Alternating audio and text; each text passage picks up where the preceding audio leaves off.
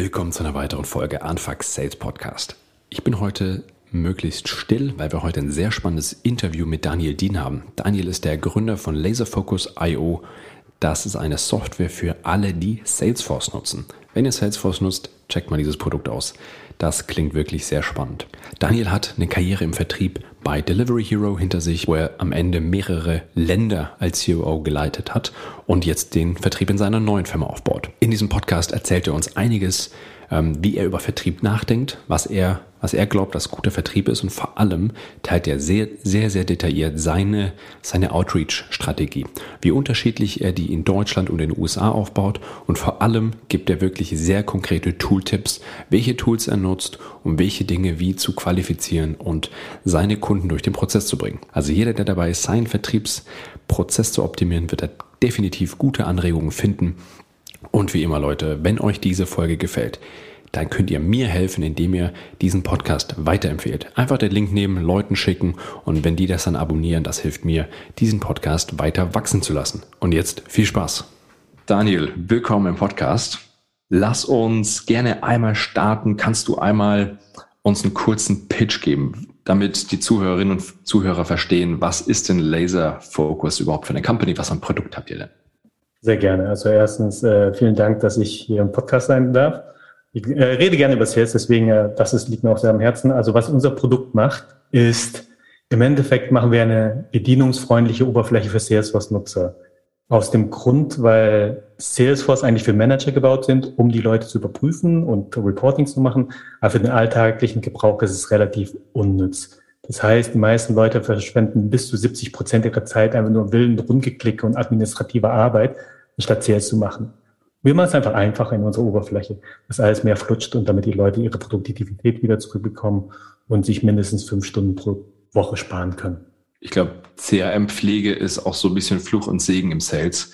Ähm, na, wir als Vertriebsmanager sind immer so, ja, wir brauchen die KPIs, wir wollen die, um Effektivität messen zu können, aber ähm, ehrlich gesagt, wenn ich ganz ehrlich bin, so richtig Bock habe ich auch selten mal CRM zu pflegen. Insofern, ähm, ja, und wenn das dann nicht eine mega schöne Oberfläche hat, dann äh, macht es wen noch mal weniger Spaß. Genau, das haben wir auch erkannt. Also wir haben auch gesehen, so dass es, das ist pure Datenpflege, macht keinen Sinn, weil Sales-Leute keine Buchhalter sind. Ansonsten wären sie wahrscheinlich Buchhalter geworden.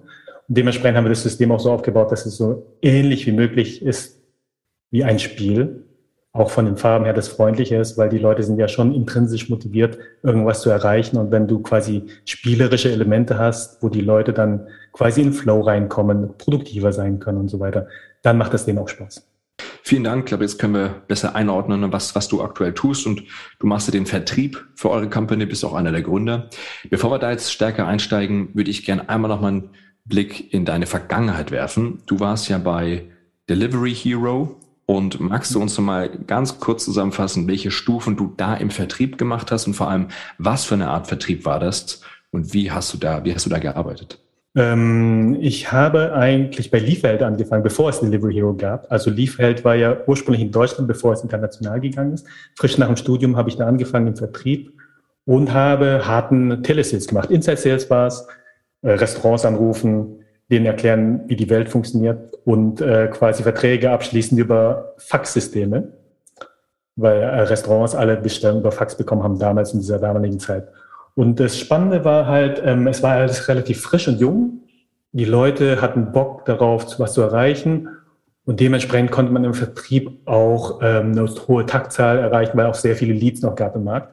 Und von daher ähm, habe ich mich immer generell damit befasst, äh, befasst wie macht man den Vertrieb ein bisschen besser. Und das wurde quasi auch äh, so angesehen im Unternehmen. Ich konnte dann schnell zum Teamlead werden. Das heißt, Leute einstellen, Leute schulen. Und dann ist alles einfach explodiert mit Delivery Hero, beziehungsweise Liefeld. Äh, die Internationalisierung kam, zuerst die Schweiz, dann äh, UK und dann äh, Russland, äh, Korea, Mexiko.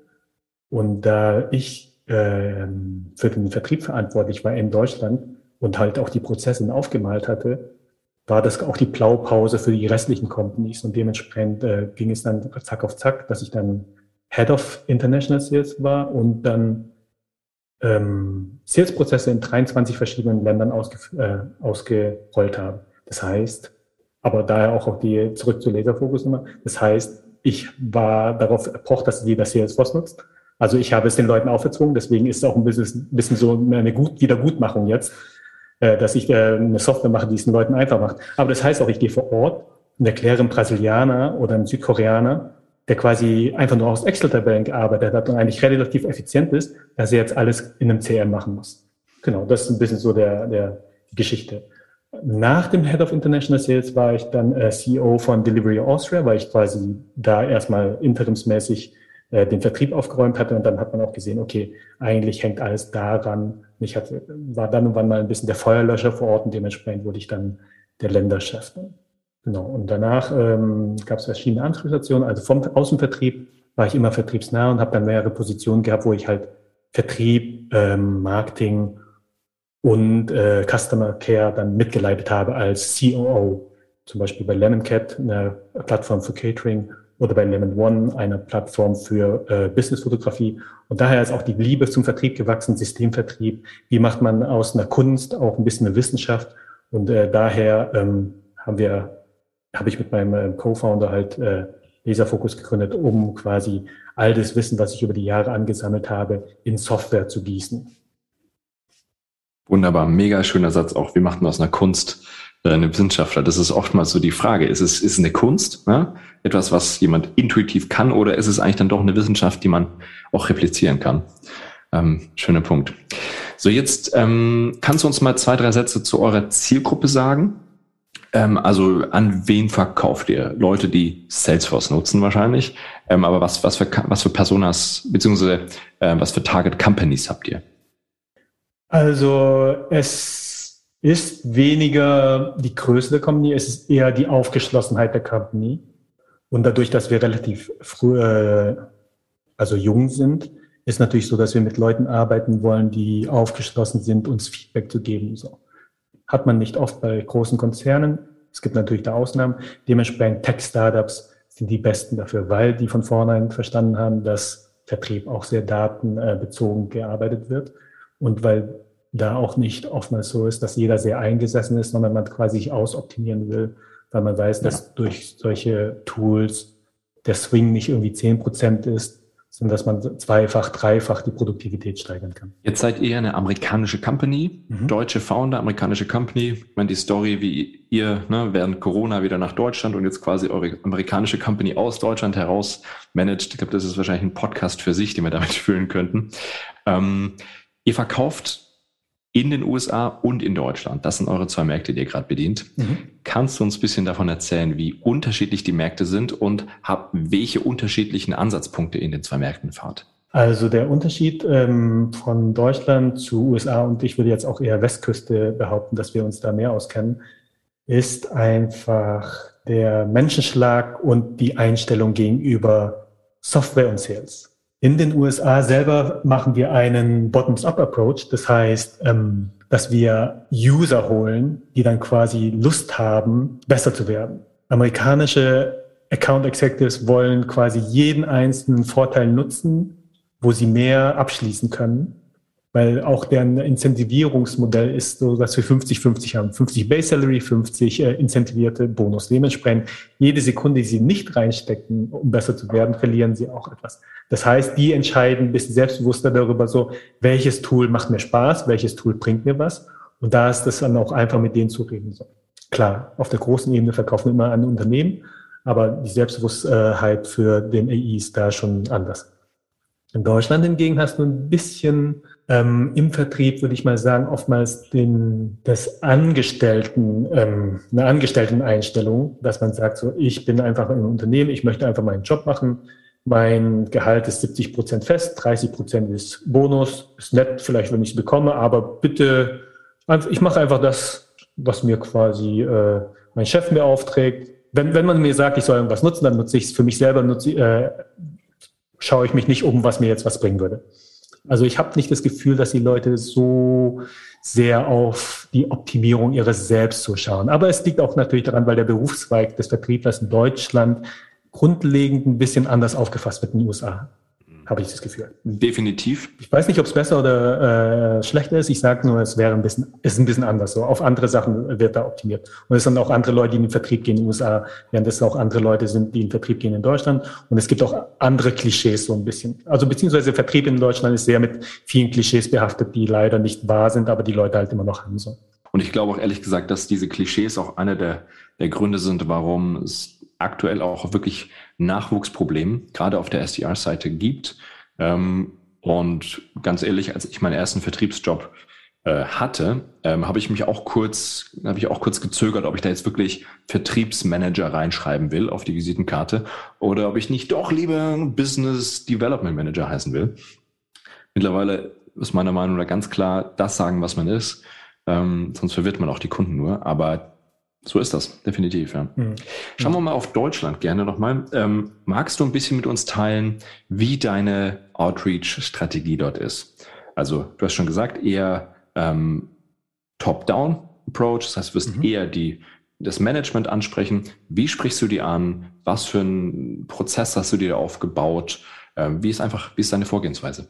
Ich glaube, der Prozess selber ist relativ einheitlich. Äh, ich glaube, sollte auch jede Organisation so machen. Lead äh, Recherche, das ist quasi so ähm, nah wie möglich am ICPs, einem Ideal Customer Profile, dementsprechend, wie ich vorhin gesagt hatte, Tech-Startups. Ähm, aggregieren für mich persönlich, äh, beziehungsweise ich glaube, es gibt schon Nuancen, wie man es anders macht. Und ich kann jetzt einfach sagen, wie ich die Trickkiste habe. Für mich ist erstmal so, ähm, Leads aggregieren dann anreichern und dann einen multisequenziellen ähm, Outreach machen, aber der schon sehr personalisiert ist auf die einzelnen Personen. Und ich teste dann natürlich auch die verschiedenen Messages, die am besten ankommen und dann kommen wir in die Gespräche rein. Das war jetzt auch wieder noch High Level, aber im Endeffekt äh, kommt es halt auf das Toolset drauf an, wie man das macht. Also wenn ich jetzt quasi eine Geschichte oder beziehungsweise eine Story oder von vornherein einfach durchgehe, ich habe eine Person, Erstens wird die Person ähm, bei LinkedIn angeguckt dem Profil. Dann äh, werden bestimmte Kennworte oder beziehungsweise bestimmte Eigenschaften der Person aufgegriffen in der personalisierten E-Mail. Das Wichtigste ist, dass die E-Mail halt sich anfühlt, als ob man auf die Person geschrieben hat und dass es nur für die wirkt. Natürlich gibt es Bestandbauteile der E-Mail, die quasi ähm, wiederverwertbar sind, vor allem welches Problem man löst. Dann funktioniert es meistens nie. Niemand antwortet auf die erste E-Mail heutzutage. Es liegt, glaube ich, auch nicht daran, weil welche Art des E-Mail man schreibt, auch wenn man nicht die Reaktion direkt bekommt, ist die implizite Reaktion darauf so, okay, ist es eine Person, die mich eigentlich vervollspammt oder ist es eine Person, die quasi etwas zu sagen hat, nur ich habe jetzt gerade keine Zeit, dementsprechend antworte ich nicht. Deswegen ist halt quasi ein Follow-up, ein automatischer Follow-up sehr, sehr wichtig. Das macht halt ein System. Und wie ich quasi den nächsten Schritt mache, ist wieder, dass wieder aufs LinkedIn-Profil gegangen wird und dann eine Follow-up-E-Mail geschrieben wird und daraufhin eine Connection Request. Und bei mir ist eine, die Connection Request Rate relativ hoch, weil ich bestimmte Sachen nicht mache. Äh, und zwar, ich mache nicht, äh, dass ich in mein Profil reinschreibe, ich helfe den Unternehmen dies, das, weil es riecht dann direkt nach Vertrieb und da haben, glaube ich, immer Leute eine Aversion. Zweitens, ich schreibe keine Message. Das ist etwas, was ich aus AB-Test halt für mich getestet habe. Und dadurch, dass ich auch einen guten Titel habe irgendwo auf LinkedIn, ist auch einfach. Wenn da CEO und Founder steht, ist natürlich so, dass die Leute einfach mit einem connecten. Sehr spannend. Und dann äh, äh, streut sich das. Dann äh, ist die E-Mail, dann ist die Entscheidung so, schreibe ich jetzt auf dem anderen Kanal weiter, auf LinkedIn, weil es wirkt dann so, als ob man mehr sich die Mühe gemacht hat weil eine E-Mail-Sequenz ist einfach und es fühlt sich sehr roboterhaft an, aber wenn man die, äh, wenn man den Channel switcht, ist unterschiedlich. Und wenn es eine sehr, sehr wichtige Person für mich ist, gibt es eine Sprachnachricht auf LinkedIn, die ich hinterlasse. Und das ist der Icebreaker in dem Moment. So. Ab dem Moment weiß man halt, okay, da ist eine Person dahinter, die möchte mit einem sprechen und so weiter. Und ab dem fühlt man sich ein bisschen verpflichtet, schon äh, zu reden. Und das kriege ich natürlich nur hin mit einem guten Tooling-Set, weil ich natürlich viele Schritte automatisiere, die quasi gleich sind. Die zweiten, dritten, vierten Schritte. Nur der Anfang und am Ende ist halt höchst personalisiert. Das ist halt immer der Spagat, ne? Zwischen, also wir alle träumen von einer großen Automatisierung, aber wir alle wissen, im Vertrieb menschelt es halt einfach. Und äh, wenn man nicht relevant ist, also nicht personalisiert auf einer gewissen Ebene, ähm, dann, wenn es nicht relevant ist, dann reagiert der Kunde nicht. Zu Recht auch aus meiner genau, Sicht. Genau. Ja. Wenn du gerade das Toolset ansprichst, ähm, kannst du vielleicht ein, zwei Tools mit uns teilen, die du nutzt, von denen du überzeugt bist, dass du sagst, ja, die sind, die sind wirklich sehr, sehr hilfreich? Als allererstes benutze ich Sales Navigator. Ich gucke quasi raus, welche Companies in meinem ICP sind und habe dann die Namen der Companies im Sales Navigator als Suche gespeichert. Diese Suche tue ich dann in Phantom Buster. Das Phantom Buster sucht mir quasi die Personen raus, die in meiner relevanten Gruppe dahinter sind. Da habe ich dann eine Liste, die kann ich dann anreichern. Könnte man quasi auch in Phantom Buster machen. Aber ich reichere es im Drop Contact an, wo die ganzen E-Mails anhand eines LinkedIn-Profils rausgefunden werden. Alles GDPR-konform, weil es quasi auch ähm, Unternehmens-E-Mails sind, die quasi frei zugänglich sind. Und anhand dessen spiele ich es ein in das Outreach-Tool. Ähm, ich benutze, es gibt Outreach, IO, Salesloft und so weiter und so fort. Ich bin ein großer Fan von Ample Market, weil es multisequenziell ist, das quasi alles abbilden kann. Also es kann E-Mails abbilden, es kann quasi LinkedIn-Besuche, LinkedIn-Messages und LinkedIn Voice-Mails äh, Voice abbilden und dementsprechend ist es allumfassend und würde quasi das replizieren, was ich in Realität manuell machen würde. Ja, cool, super. Vielen Dank, dass du auch so ehrlich bist und das, das mit uns teilst. Das sind so, das sind sehr, sehr wertvolle Dinge für die Community auch, weil ich glaube, jeder im Vertrieb ist immer auf der Suche nach einem neuen Tool, das die Arbeit ein bisschen, ein bisschen besser macht. Aber auch wie du es gerade beschreibst, es gibt nicht das einzige Tool, das plötzlich alles kann, sondern du hast es ja schon sehr, sehr gut integriert, aber du musstest verschiedene Tools zusammenbilden. Ne? Ich könnte natürlich auch ein einziges Tool nutzen, aber ich glaube, manchmal sind ein, ist ein einziges Tool nicht stark genug und oder beziehungsweise meistens sind die Daten dann nicht aktuell, weil, weil diese Tools, die quasi alles in einem anbieten, so haben quasi eine Abfrage von jeder Woche oder alle zwei Wochen vielleicht mal. Dann hast du auch alte Daten, wenn Leute irgendwo anders arbeiten. Ich mag das gerne vermeiden so. Jetzt haben wir gerade über, über Automatisierung schon gesprochen. Ähm, auf der einen Seite wünschen wir uns mehr Automatisierung, weil das quasi besser skaliert. Ähm, was glaubst du denn, wie der, die Zukunft im Vertrieb ausschaut? Ähm, in welche Richtung geht es da? Also viele Leute sprechen immer davon, dass der Vertrieb quasi komplett ersetzt werden kann durch Maschinen und so weiter und so fort. In der düsteren Zukunft wäre das bestimmt sicher so, aber auch nur bei bestimmten Deal-Sizes. Viele Sachen brauchen wirklich auch keine menschliche Komponente. Aber man muss ja auch bedenken, so was macht ein Vertriebler eigentlich gut oder was macht ein Vertriebler eigentlich aus? Ein Vertriebler macht eigentlich aus, dass er das Grundlegende vermitteln kann, was jeder Deal braucht, Vertrauen manche Produkte, Lösungen sind zu komplex, als dass man einfach sich das zusammenlesen will oder als dass man sagt, okay, äh, ich klicke das mir zusammen. So dementsprechend brauchst du einen Vertriebler, um Vertrauen aufzubauen. Du brauchst die menschliche Komponente, du brauchst die beratende, hilfende Komponente.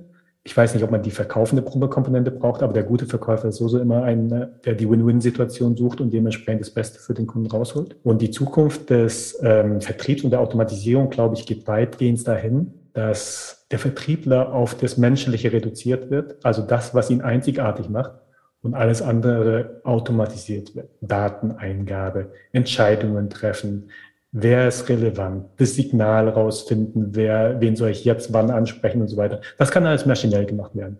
Wie oft hat jemand meine Webseite angeguckt, wie oft wurde das Produkt aufgemacht, etc. pp. Und einfach nur ein Signal zum Sales Mitarbeiter und er kann dann quasi die menschliche Komponente mit dem Kontaktaufnahme beraten und so weiter machen und den Abschluss in dem Falle. Glaube ich ehrlich gesagt genauso. Solange die Entscheidung auf Kundenseite noch von einem Mensch gefällt wird, solange braucht es auch einen Mensch, zumindest wir reden von B2B-Sales, aus einem Mensch, ähm, der, der den Verkaufsprozess steuert. Er muss nicht in jedem Schritt involviert sein, ähm, aber so höher, je höher die Ticket-Size wird, na spannend. Ich glaube, es kommt immer auf das Produkt an. Wenn es eine Commodity ist, äh, dann brauche ich keinen Kontakt. Aber wenn es um die Gesamterfahrung geht, ja. dann äh, ist der Mensch auf jeden Fall ein großer Bestandteil, um eine Erfahrung gut, aber manchmal auch schlecht zu machen. Ja, absolut. Jetzt hast du ja schon einige Jahre im Sales auf dem Buckel, also machst schon einige Jahre Vertrieb in verschiedensten Rollen. Wie hast du dir Vertrieb beigebracht oder wie wurde es dir beigebracht? Und ähm, was mich auch interessieren würde, wie bildest du dich denn weiter? Um ehrlich zu sagen, ähm, ich glaube, in Vertrieb gelandet bin ich auch, weil ich dem Klischee eher entsprochen habe. Der kann gut, gut reden, der redet viel und so weiter. Dementsprechend ins kalte Wasser geschmissen. Aber die Hauptkomponente war eher so, dass ich Feuer hatte, für was immer auch immer ich gemacht habe. Also ich bin sehr davon über, ich bin ich sehr extrinsisch motiviert, ich bin intrinsisch motiviert, weil ich Sachen gut machen will. Dementsprechend habe ich mir Vertrieb selber beigebracht durch Kopieren von guten Leuten. Ich hatte sehr gute Chefin, eine sehr, sehr gute Chefin, äh, eine der besten Sales Managerinnen oder Chefinnen äh, in ganz Deutschland im Bereich von Sales. Schön. Und sie hat mir sehr viele Sachen beigebracht, aber auch das systematische Denken. Und zwar, dass äh, jeder Prozess eine bestimmte Tätigkeit braucht. Dementsprechend habe ich mich sehr viel mit Sales-Prozessen befasst, äh, mit Sales als System und quasi auch Sales als Philosophie. Und weiterbilden tue ich mich hauptsächlich durch, durchs Internet, weil quasi die meisten Bücher, die du hast, sind schon outdated manchmal nach einer Weile relativ schnell, aber ich lese auch ein paar Bücher, wenn die wirklich äh, Klassiker sind. Sowas wie Founding Sales, Predictable Revenue, uh, Never Split the Difference. Genau. Vielen Dank, dass du uns mit uns geteilt hast, wie du, wie du dich äh, weitergebildet hast. Und ich glaube auch diese, dieser autodidaktische Anteil, ähm, der, der lässt sich nicht vermeiden. Ähm, jetzt haben wir ganz, ganz viel von dir gehört und ganz viel von dir profitiert. Gibt es etwas, was die Community ähm, für dich tun kann? Mm, natürlich sind wir generell immer interessiert an Leute, die ihren äh, Prozess optimieren wollen mit unserer Software. Also wer auch immer quasi äh, Laserfokus nutzen will, kann ruhig mir eine E-Mail schreiben, mich auf LinkedIn connecten und sagen, dass er den Podcast gehört hat von Morten. Da bin ich auch, dann gebe ich gerne eine One-on-One-Onboarding und auch einen kostenlosen Zugang, sage ich, für alle Morten-Zuhörer, Anfang Sales-Zuhörer. Cool, sehr schön, sehr schön. Ansonsten, ich weiß nicht, ob ich von der Community was will. Ich glaube, mir ist eher wichtig, dass ich der Community was zurückgeben will und zwar, dass Vertrieb halt den Respekt und den Stand bekommt, den er eigentlich verdient in der Gesellschaft in Deutschland vor allem. Deswegen bin ich offen für jeden, der quasi Karrieretipps haben will, der sich austauschen will und so weiter und so fort. Soll mich einfach anschreiben. Ich möchte quasi, dass wir eine gute Riege an Leuten haben, die quasi den Vertrieb und den Ansehen des Vertriebes aus der leider schmuddeligen Ecke in Deutschland in die richtige Ecke bringen, was es eigentlich auch ist so. Weil jeder macht Vertrieb im Endeffekt, auf welchem Level er macht, ist halt der Unterschied. Und ob es quasi angesehen oder nicht angesehen ist, kommt darauf an, wer halt die Mehrheit der Vertriebler ist. Und ich glaube, deine Zuhörer sind, glaube ich, die, die quasi Vertrieb gut machen wollen und nicht einfach ähm, irgendwelche Taschenspielertricks da rausholen, sondern einfach verstehen so, okay, ich möchte den Leuten helfen, mit denen ich interagiere und davon will ich auch einfach mehr Leute haben. Es hilft auch später, weil jeder will Leute, solche Leute einstellen. Ich werde auch solche Leute einstellen wollen. Je mehr Leute verstehen, dass das der richtige Weg ist, desto besser auch für uns dann. Ja. Absolut, ein sehr viel langfristigerer, äh, nachhaltigerer Ansatz für die. Also vielen Dank auch für das Angebot an die an die Community, dass sie sich an dich wenden dürfen. Ähm, ich würde es auch folgenderweise machen. Ähm, wir packen einfach in die Show Notes Kontaktdaten von dir rein ähm, und auch Link zur Website, dass die Leute sich das anschauen können und sich dann äh, bei dir melden können. Perfekt. Wunderbar, super. Ganz herzlichen Dank, war ein richtig tolles Interview und vielen Dank, dass du im Podcast warst. Vielen Dank, es hat sehr viel Spaß gemacht. Danke, Morten.